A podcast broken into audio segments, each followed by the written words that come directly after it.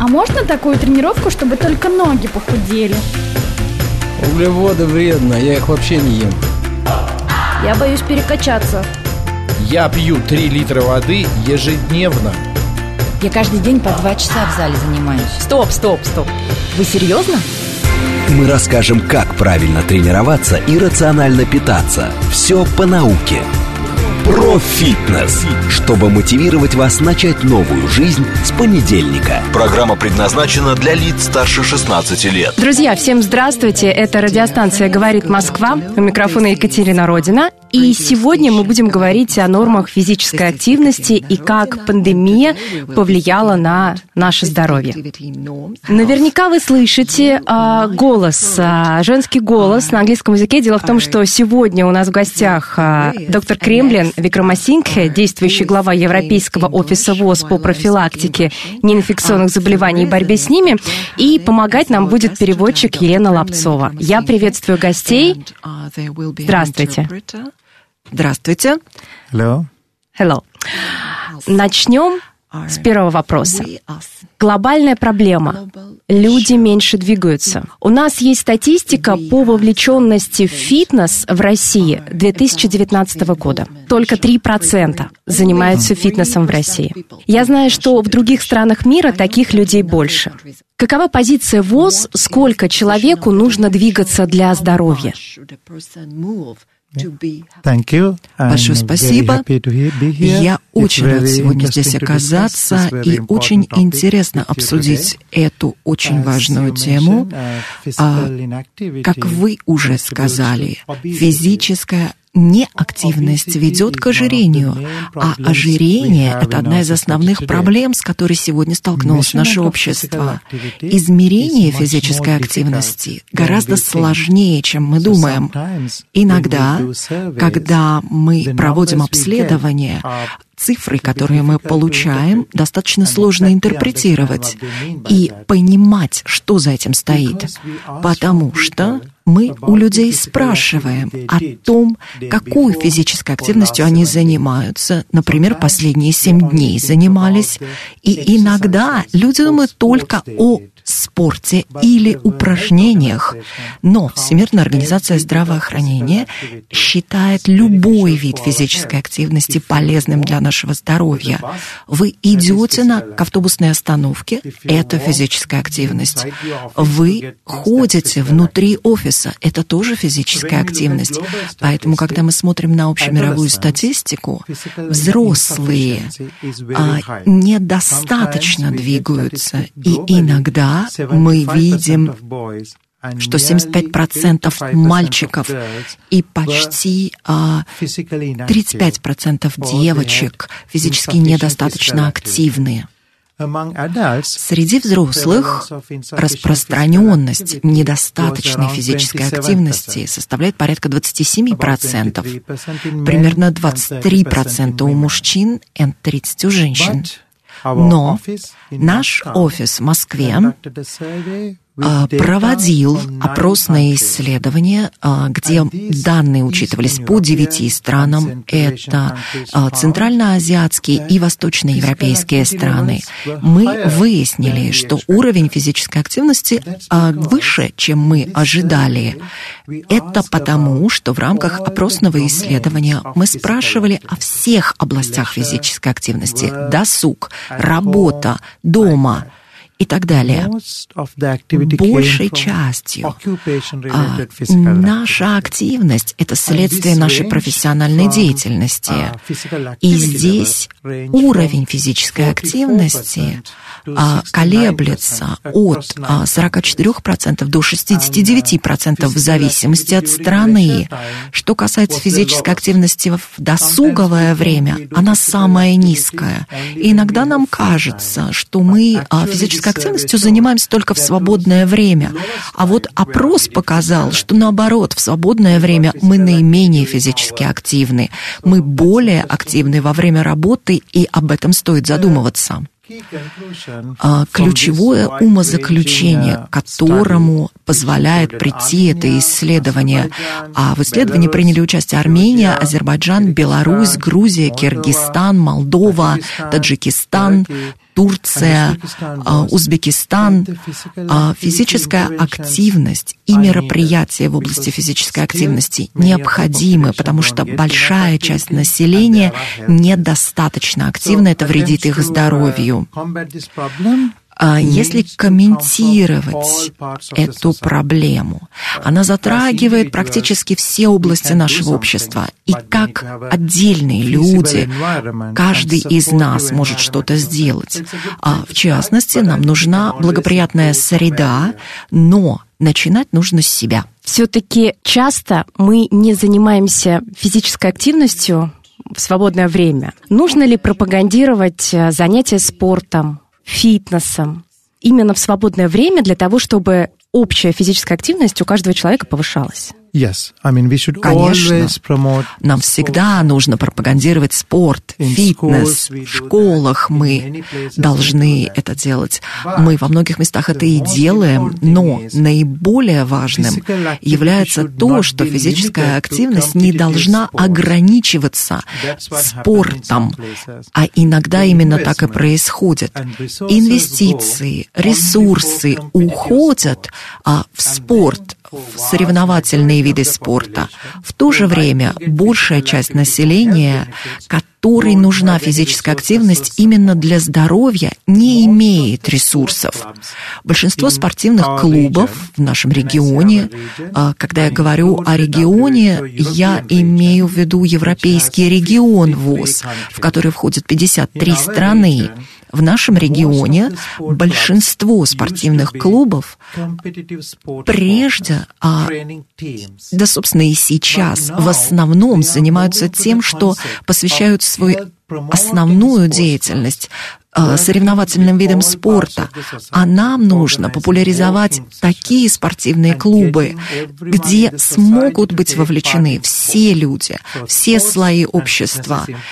Понятно, что важен спорт и фитнес, но нам никого не нужно оставить без внимания, увлекаясь соревновательностью. Мы как раз, э, говоря о фитнесе, и имеем в виду, что фитнес — это упражнение для здоровья, а спорт это соревновательная деятельность. Поэтому, в частности, в этой программе мы пытаемся пропагандировать фитнес, упражнения для здоровья. Uh, да, я uh, думаю, что мы все согласны в том, что физическая активность необходима, а, и нам нужно задумываться о том, как пропагандировать физическую активность среди населения, имея в виду не только спорт, сделать это частью нашей культуры, начиная с детского возраста, на всех этапах жизни людей, мальчики, девочки и дальше, дальше, старше, старше.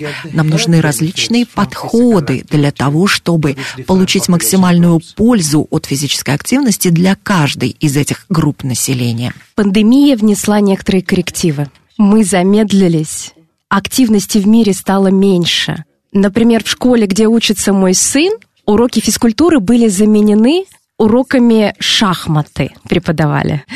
Это же большая проблема. Как ее решить сейчас? Мы надеемся, что пандемия когда-то кончится. Да, мы, тем не менее, живем в условиях пандемии, и наложила это свой отпечаток на все.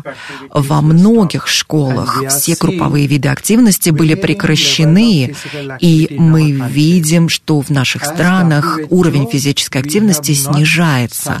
Как Всемирная организация здравоохранения мы э, пока не до конца это изучили, но мы смотрим на те публикации, которые публикуются в научных журналах, и видим, что картина смешанная в разных странах. Совершенно определенно уровни физической активности в школах снизились. Я согласен.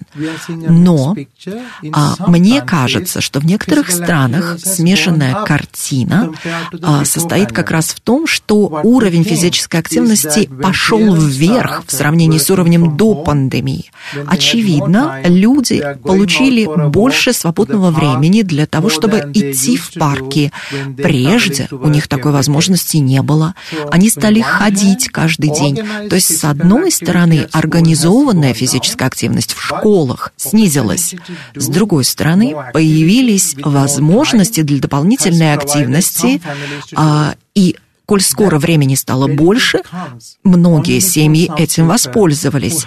Но понятно, что а, пользу получают те, кто осведомлен о пользе физической активности, кто мотивирован и кто имеет такую возможность. Безусловно, картина смешанная, потому что для многих а, физическая активность снижается, а для многих, наоборот, увеличивается в сравнении с допандемийным уровнем, особенно для детей. Отвечая на вопрос о том, как э, решать эту проблему, мне кажется, э, да, нам предлагается решить проблему пандемии за счет вентиляции, ношения масок, вакцинации, а, но снижая а, вред, наносимый пандемией за счет вакцинации, мы должны, тем не менее, рассчитывать на то, что у детей будет больше возможностей вернуться к физической активности. Как пандемия повлияла на качество питания Качество питания э, попало под влияние. А, изначально, когда люди начали работать из дома, у них не хватало времени а, на все, и готовить, и заниматься с детьми, и работать из дома. И а, постепенно мы увидели рост заказов еды онлайн, заказов в ресторанах во всем европейском регионе ВОЗ. А с востока на запад мы увидели очень резкий рост а, заказов еды онлайн. Но мы знаем, что когда вы едите нечто приготовленное не дома, а, считайте, что Плюс 50 калорий минимум вы прибавили в сравнении с тем, что готовили бы дома. Это проблема. Плюс еда, приготовленная не дома. Это, скорее всего, повышенный уровень содержания соли, повышенный уровень содержания сахара. Это очень серьезная проблема, и эта проблема усиливается, потому что это становится нашим новым образом жизни. Всемирная организация здравоохранения и другие организации начинают разъяснять объяснять людям вопросы правильного питания во время карантина, во время пребывания дома. Определенные информационные сообщения уже распространяются. И многие люди вернулись к приготовлению пищи дома, а, вернулись к а, фруктам, овощам. К сожалению, мы видим, что количество перекусов вырастает. Люди больше времени проводят дома, соответственно, доступ к перекусам, доступ доступ к еде даже во время работы есть всегда.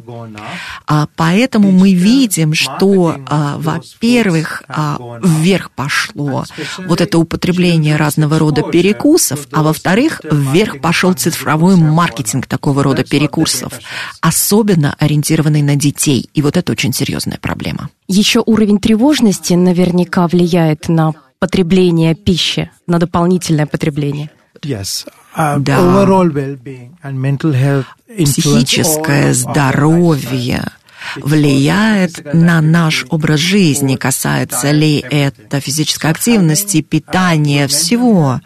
Что касается вопросов психического здоровья, мы должны помнить о том, что здоровый образ жизни – это ключ к оптимальному психическому здоровью.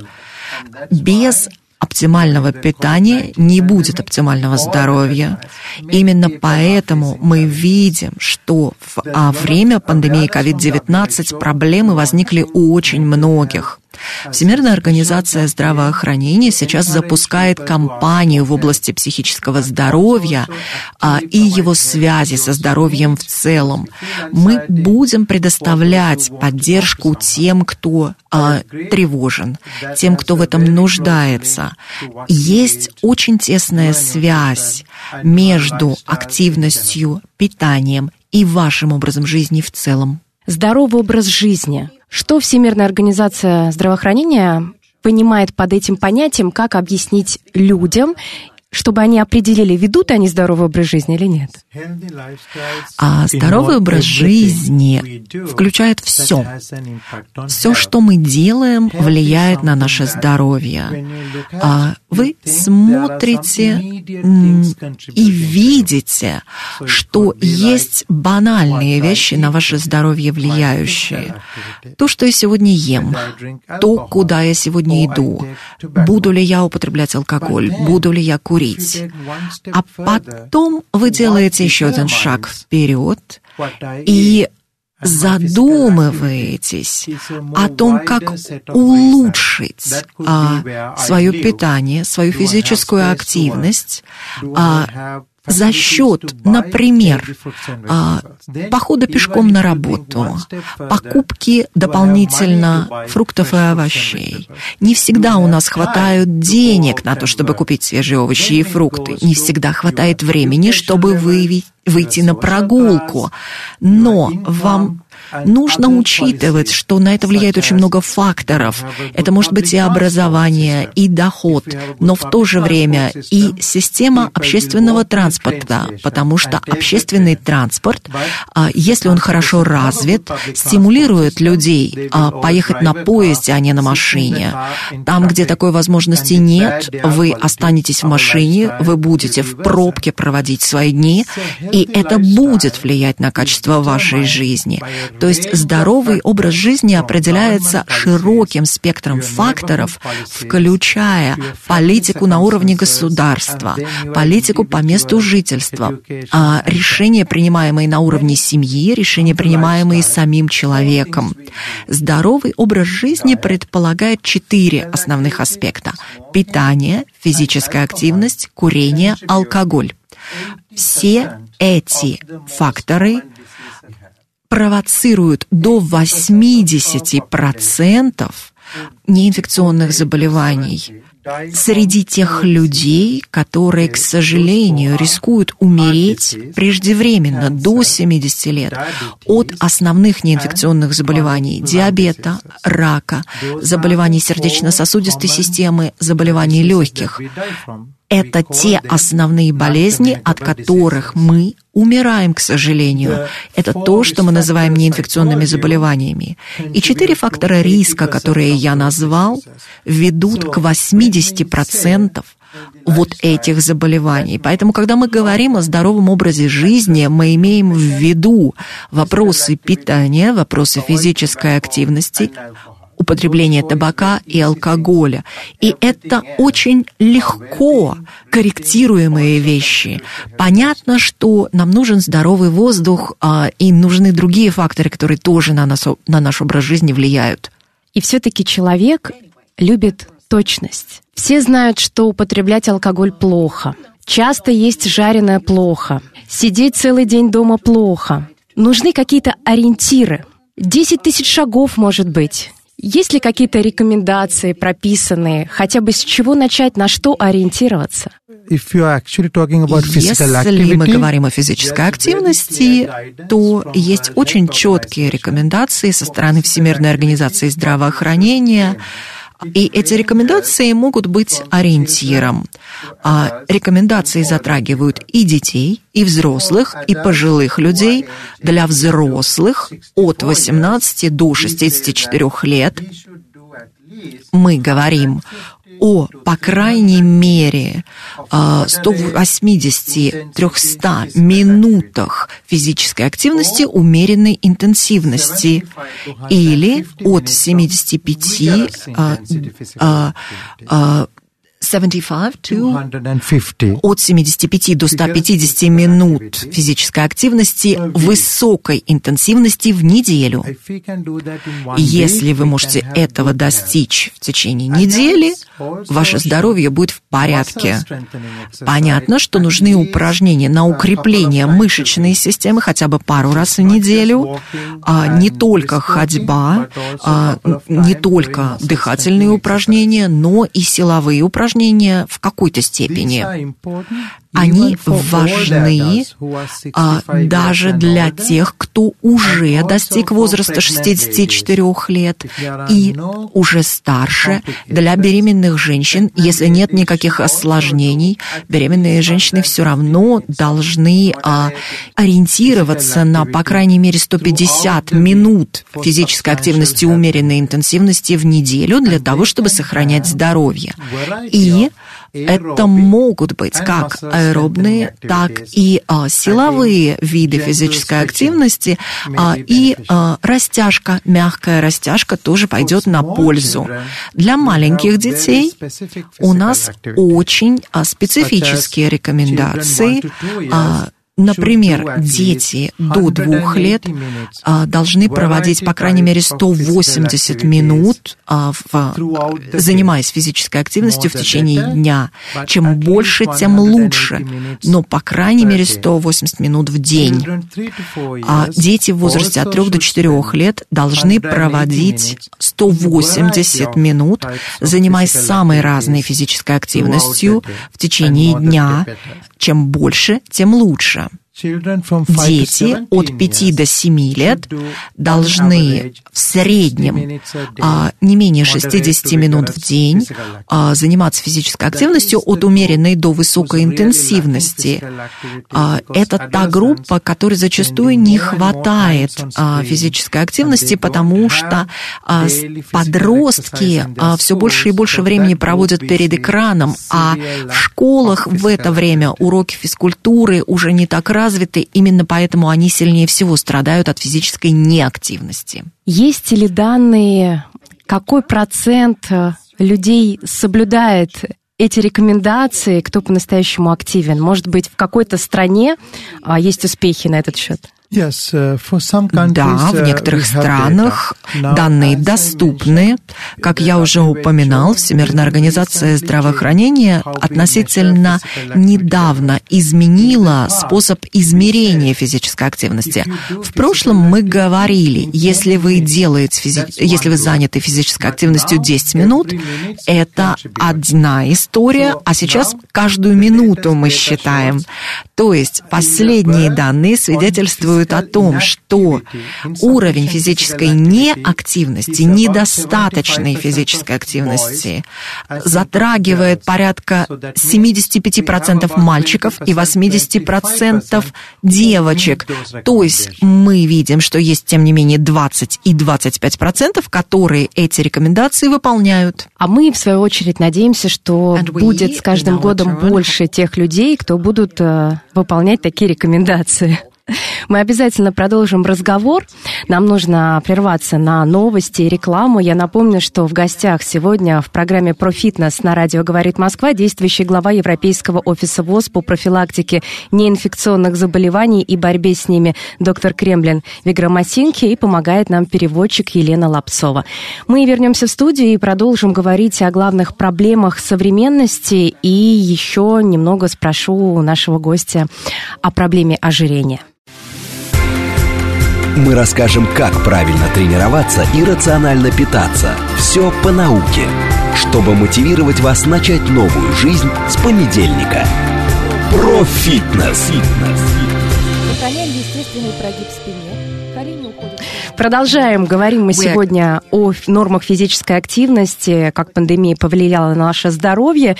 Действующий глава Европейского офиса ВОЗ по профилактике неинфекционных заболеваний и борьбе с ними, доктор Кремлин Викрамасинхе, в гостях. Елена Лапцова, переводчик, нам помогает, как и обещали. Будем говорить об ожирении. Ожирение – один из главных факторов риска ранней смертности.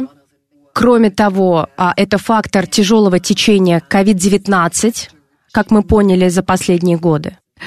А за последние годы 2020-2021 какие подвижки есть? Проблема ожирения в мире стала хуже или немного лучше? Ожирение всегда было основной проблемой здравоохранения и уровни ожирения, если мы на них посмотрим, все время идут вверх, но а, в разных частях нашего региона это происходит по-разному. А, на юге Европы мы видим очень высокий уровень ожирения 10 лет назад, а если м- до пандемии ситуацию мы постараемся оценить. В Восточной Европе мы увидим, что наблюдаются тенденции к росту ожирения среди детей, среди взрослых. И то, что мы видим, что даже в течение пандемии эти тенденции продолжаются во многих странах, а мы, к сожалению, не могли проводить измерения во время пандемии.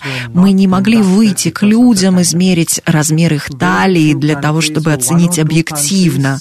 Но а, несколько стран данными по-прежнему располагают, и эти данные свидетельствуют о том, что за время пандемии уровень ожирения, особенно среди детей, к сожалению, повысился. Причин много. В основном недостаток физической активности и неоптимальное питание. Если мы говорим о питании, мы думаем, что сахар – это основной фактор, способствующий ожирению. Сахар становится все более доступным а, в самых разных продуктах, и некоторые из этих продуктов а, вы бы и не подумали о том, что там сахар содержится. А, понятно, что в печенье, в шоколаде, вы знаете, а, да, сахар, но вот вы заказали карри в ресторане, вы мясо заказали в ресторане, никакого сахара вы там не ждете. И иногда вы а, заказали напиток, какой-то напиток, который вы считаете полезным для своего здоровья, и вдруг выясняется, что этот напиток тоже содержит большое количество сахара. И наше ежедневное потребление сахара очень существенно увеличилось. Что касается а, употребления овощей и фруктов, вот это потребление идет вниз. И именно это основная причина того, что люди, дети, молодежь а, употребляют очень много сахаросодержащих напитков. Соответственно, это способствует росту ожирения. А на законодательном уровне эта ситуация поправима? Возможно, некоторые страны пытались на законодательном уровне сократить употребление газировки среди детей. Вам известный подобный опыт? Может быть, ВОЗ выступал инициатором таких инициатив? Да, Всемирная организация здравоохранения рекомендует целый ряд мер политики, направленных на борьбу с ожирением. А аспекты разные. Одна из наших рекомендаций заключается в маркировке продуктов, которая показывала бы, сколько сахара содержится в продукте. Мы рекомендуем помещать красный значок на лицевой стороне упаковки, если уровень содержания сахара высок. А рекомендации относительно допустимого уровня сахара мы выпускаем регулярно. Мы выпускаем рекомендации по содержанию жиров, того, что считать здоровым и нездоровым. И можно эти рекомендации использовать для того, чтобы а, определять, какие продукты можно пропагандировать для употребления детьми, а какие ни в коем случае не следует рекламировать. В Португалии, например, есть закон, запрещающий рекламировать такого рода продукты на телевидении, в, на радио. Если мы вернемся к Соединенному Королевству, например, сейчас они а, запретили рекламу такого рода продукции а, с 7 утра до 9 вечера. В других странах тоже есть законы, а, где, например, запрещено рекламировать такие продукты в детских программах. Но многие дети смотрят обычные программы вместе со своими родителями, поэтому оградить их от такой рекламы все время не получается. Еще один важный аспект – налогообложение. Десять стран в нашем регионе ввели налог на э, сахаросодержащие напитки в зависимости от уровня содержание сахара в сахаросодержащем напитке, рассчитывается налог. Это стимулирует производителей снижать уровень сахара в напитках для того, чтобы люди этим налогом не облагались. Для этого приходится менять а, рецептуру, и эта мера политики действительно помогла снизить а, уровень содержания сахара в Венгрии, в Португалии, в Соединенном Королевстве, в ряде других стран в нашем регионе. А, и есть успешные примеры, когда доля людей, населения с ожирением пошла вниз после введения подобных мер? Или прошло еще мало времени и пока нет исследований? Uh, Нет, у нас есть успешные примеры со всего мира. И есть примеры, касающиеся только нашего региона. А я вам два примера приведу. Португалия и Италия.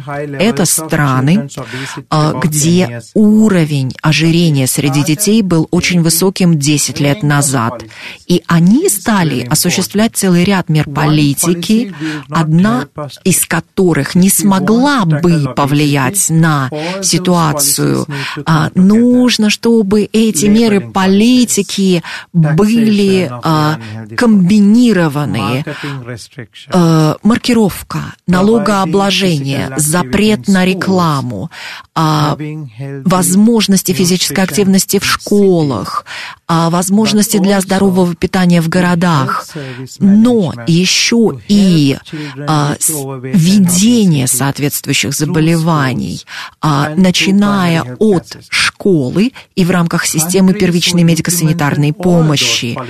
Страны, которые я назвал, осуществляли все эти меры политики одновременно, и им удалось снизить уровень ожирения на примерно 10% в сравнении с тем, что было до того, как эти меры политики стали реализовываться. А какая страна на данный момент испытывает э, наибольшую проблему с, вот, с ожирением? В какой стране население страдает больше? Uh, Это зависит от того, смотрите вы на детей или на взрослых. В Соединенных Штатах очень многие взрослые живут с избыточной массой тела и ожирением. В нашем регионе, в э, странах на юге Европы, в таких странах, как Кипр, Испания, очень высок уровень детского ожирения и избыточной массы тела среди детей. Речь идет примерно о 40% мальчиков и более чем о 30% девочек. Если мы посмотрим на страны Восточной Европы, это примерно от 10 до 20 процентов детей, живущих с избыточной массой тела или ожирением. Это все равно очень много. 20 процентов – это значит каждый пятый. И если об... задумываться о диабете, в большинстве стран а, распространенность диабета 6 процентов, 8 процентов. Но если мы говорим о 20 процентах детей – это очень большая доля. Но большинство наших стран, более 15% взрослых живут с избыточной массой тела и ожирением. Я слышала, что страны, где присутствует средиземноморская диета, они занимают более выгодное положение, потому что так называемая диета, а питание, оно более а, нормализовано, обеспечено по белкам, жирам, углеводам. Так это или нет? Good question. I think, uh, Хороший вопрос. Я думаю, что в Греции, в Португалии мы все равно видим очень высокий уровень детского ожирения. Всемирная организация здравоохранения проводила обзор публикаций, относящихся к этой теме. И мы пришли к выводу, что проблема заключается в том, что люди средиземноморской диеты на регулярной основе не придерживаются, даже в тех странах, которые мы считаем странами средиземноморской диеты. Если вы посмотрите на их повседневный рацион, он нездоровый. То есть, несмотря на то, что это средиземноморские страны, средиземноморская диета не является их привычной диетой. И нам нужны новые инициативы, которые позволили бы связать население населения с традиционными диетами, со средиземноморской диетой. Это как раз новая инициатива, и я видел а, ряд новых инициатив в школах, когда детей просят принести рецепты бабушкины, чтобы вместе всем приготовить то, что готовила бабушка, чтобы вернуть вот эту вегетарианскую культуру в среду ребятишек, в среду молодежи. Бургеры захватили мир? Бургеры, а, напитки газированные, да. Как вести пропаганду? Ведь нужно вести пропаганду среди взрослых, а не среди детей. Все равно ребенок повторяет за взрослым.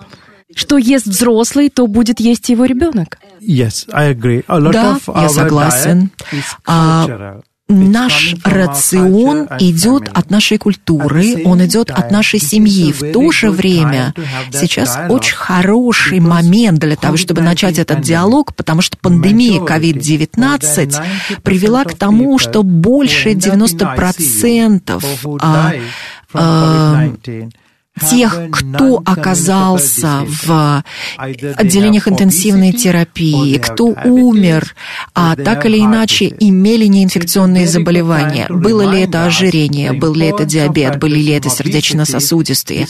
А нам пора вспомнить, что пандемия – это тот случай, когда люди видят вживую. И это случай, это время, когда можно начать диалог. Нам нужно учить детей, а нам, родителям.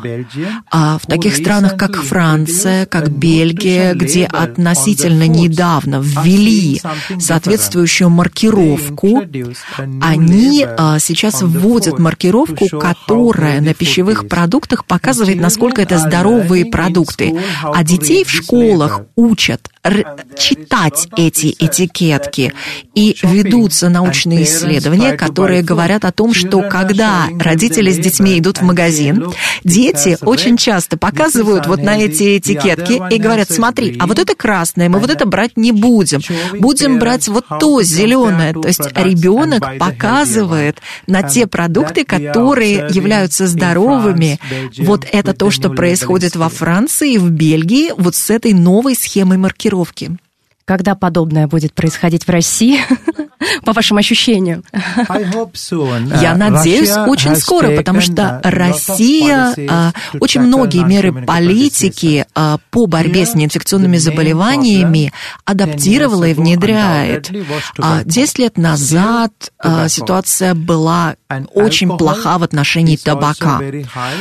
Очень высок был уровень потребления алкоголя, а мы знаем, что это тоже фактор риска неинфекционных заболеваний. Но а, если мы посмотрим на те страны, где это самая большая проблема, а эти страны как раз стараются предпринимать шаги для того, чтобы эту проблему решать. Россия предприняла целый ряд мер для того, чтобы побороть избыточное потребление алкоголя, начав борьбу с табаком.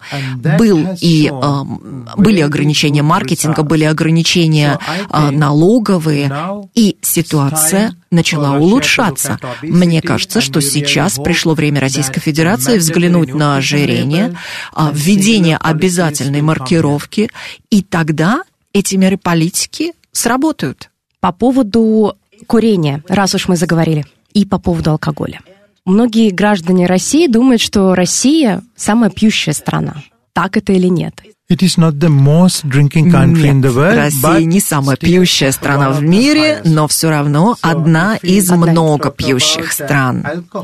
Если мы говорим об алкоголе в России, в настоящее время примерно 11,7 литров в год чистого спирта употребляется на гражданина. So in Russia, Раз. А в среднем примерно 11,7 liters for both 11,7 sexes литра для мужчин и для женщин. Потребление алкоголя в среднем. a decrease снижается с 15,8 10 лет назад, то есть а, налицо тенденция к снижению, но все равно Россия одна из стран, где потребление алкоголя очень высоко, независимо от того, что это снижение есть. И снова мы вспоминаем про тревожность во время пандемии. Я слышала, были исследования, когда повысился уровень домашнего насилия в Европе, в частности, в России. Ну, мы можем предполагать, что, возможно, и пить стали больше за последние два года.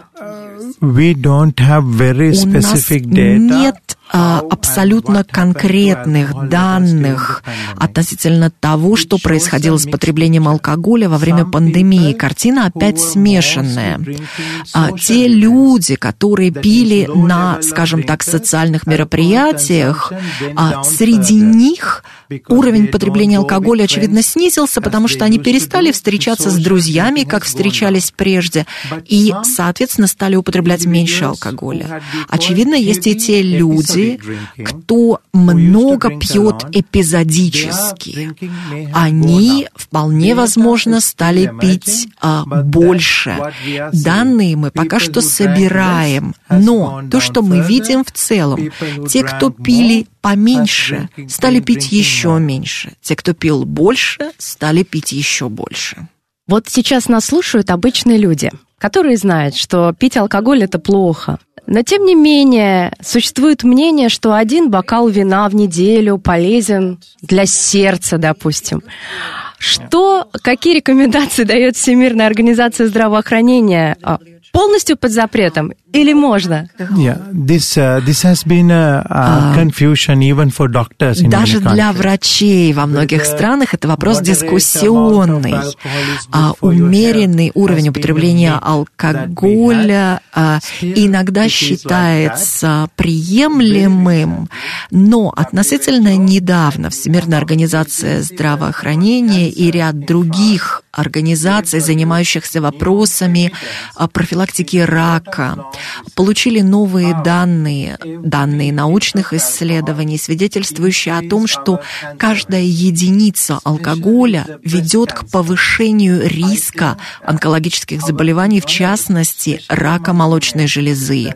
И, очевидно, каждая женщина должна помнить, что каждый бокал вина, каждая единица алкоголя повышает риск такого рака, поэтому мы просто рекомендуем об этом помнить. А вы таким образом профилактируете свой рак, не для алкоголь. Мужчинам повезло больше. И для мужчин алкоголь тоже не полезен. Я просто сказал, что появились вот эти новые сведения о что касается риска для мужчин, мы все сейчас просто очень озабочены вот этими новыми данными в отношении риска рака молочной железы, потому что это данные, которых у нас прежде не было. Что же касается риска для мужчин, все это известно уже очень давно. Рак не единственное следствие употребления алкоголя, заболевания сердечно-сосудистой системы, заболевания печени, заболевания э, типа инсульта. Это то, к чему ведет употребление алкоголя. Любой кризис – это все равно какая-то возможность. Вы уже говорили, что Многие задумались о своем здоровье, потому что ожирение – это отягчающее обстоятельство при ковид. У меня есть друг, который после тяжелого течения ковида снизил вес, перестал пить алкоголь и сейчас выглядит просто совсем иначе. Были ли исследования ВОЗ, которые бы показали, а, сколько людей готовы поменять к лучшему свой образ жизни после того, как столкнулись с такой опасностью, как заражение коронавирусом? Как вы и сказали, я уверен, что очень многие люди задумались о здоровье. Мы сейчас все время читаем новости, относящиеся к здоровью. Мы слышим вот это слово «здоровье» практически в каждом новостном блоке. И мы видим, что люди начинают контролировать а, то, что с ними происходит. Прогулки, а, работу, встречи с друзьями. Именно в преломлении к а, влиянию на здоровье. То есть мы все сейчас о здоровье так или иначе задумываемся, и мы видим, что среди курящих очень многие люди сейчас начинают звонить на горячие линии, которые помогают бросить курить. Соответственно, мы видим, что а, ковид может быть отягощен среди тех, кто курит. Люди это видят, люди начинают звонить на эти горячие линии, готовые бросить курить. А появились вот такие службы, которые помогают советам. А, безусловно, мы во время пандемии не проводили популяционных опросных исследований, но мы уверены, что появятся исследования, которые это подтвердят. У нас несколько минут до завершения программы. Может быть, у вас есть итоги каких-то исследований, о которых мы не успели поговорить, если вы коротко а, представите что-то интересное? Yeah. Uh, uh, Есть исследования, а, свидетельствующие о а, том, насколько люди а, сейчас проводят много времени перед а, своими смартфонами, телевизорами, перед экранами. Мы видим, что это очень влияет на детей. А, растет количество рекламы нездоровых продуктов питания и напитков, ориентированной на детей. И мы а, еще имеем данные нескольких новых исследований о том, что а, Продукты прикорма, молочные смеси, ориентированные на малышей от 6 месяцев до 3 лет, а, а, содержат очень много сахара. 40% энергии идет из сахара. И вот эти новые исследования подчеркивают, насколько нездоровыми могут быть продукты питания для малышей, с чем нужно быть очень осторожным, когда вы покупаете продукты детского питания. Не обманывайтесь этикетками. Я очень надеюсь, что мы еще раз встретимся в эфире нашей радиостанции, чтобы продолжить разговор, потому что было необыкновенно интересно. Thank you so much for Спасибо большое. Спасибо за то, что пригласили нас. Доктор Кремлин Викрамасинхи, действующий глава Европейского офиса ВОЗ по профилактике неинфекционных заболеваний и борьбе с ними, был гостем программы «Профитнес» на «Говорит Москва». Нам помогала Елена Лапцова, переводчик. Меня зовут Екатерина Родина. Спасибо большое. Всем здоровья и фитнеса.